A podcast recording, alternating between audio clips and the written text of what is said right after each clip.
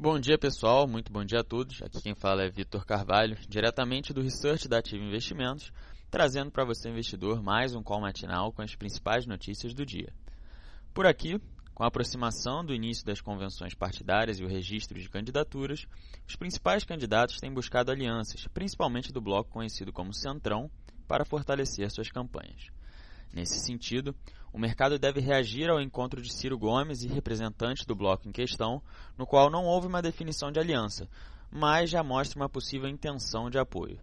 Já no âmbito econômico, a semana é cercada de expectativa pela divulgação do IBCBR hoje, que apresentou queda maior que o esperado devido ao impacto da greve dos caminhoneiros, além do IPCA 15 na sexta-feira, que deve reiterar o call de manutenção da taxa de juros.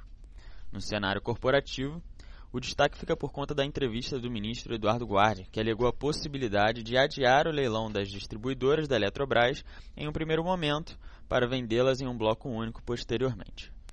Lá fora, os principais índices americanos e bolsas europeias operam sem direção definida. Os investidores aguardam os desdobramentos do encontro entre Donald Trump e Vladimir Putin, que ocorre em um cenário de críticas do presidente americano à União Europeia sobre relações comerciais, além das bolsas asiáticas, que reagem aos dados econômicos divulgados na China. Enquanto o PIB apresentou crescimento de 6,7, em linha com as expectativas, a produção industrial veio abaixo do esperado e já pode refletir os efeitos das taxações americanas. Já no mercado de commodities, o contrato futuro do petróleo Brent opera em leve queda no patamar de 73 dólares o barril.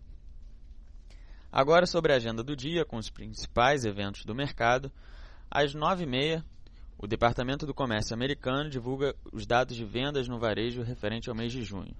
Às 11 horas, o Departamento do Comércio americano também divulga os estoques das empresas referente ao mês de maio.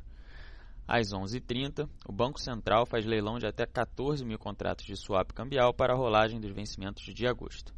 E às 15 horas, o Ministério da Indústria e Comércio Exterior divulga dados da balança comercial semanal. Por fim, gostaria de agradecer a todos pela atenção e, em nome da Ativa Investimentos, eu desejo a todos um bom dia e bons negócios.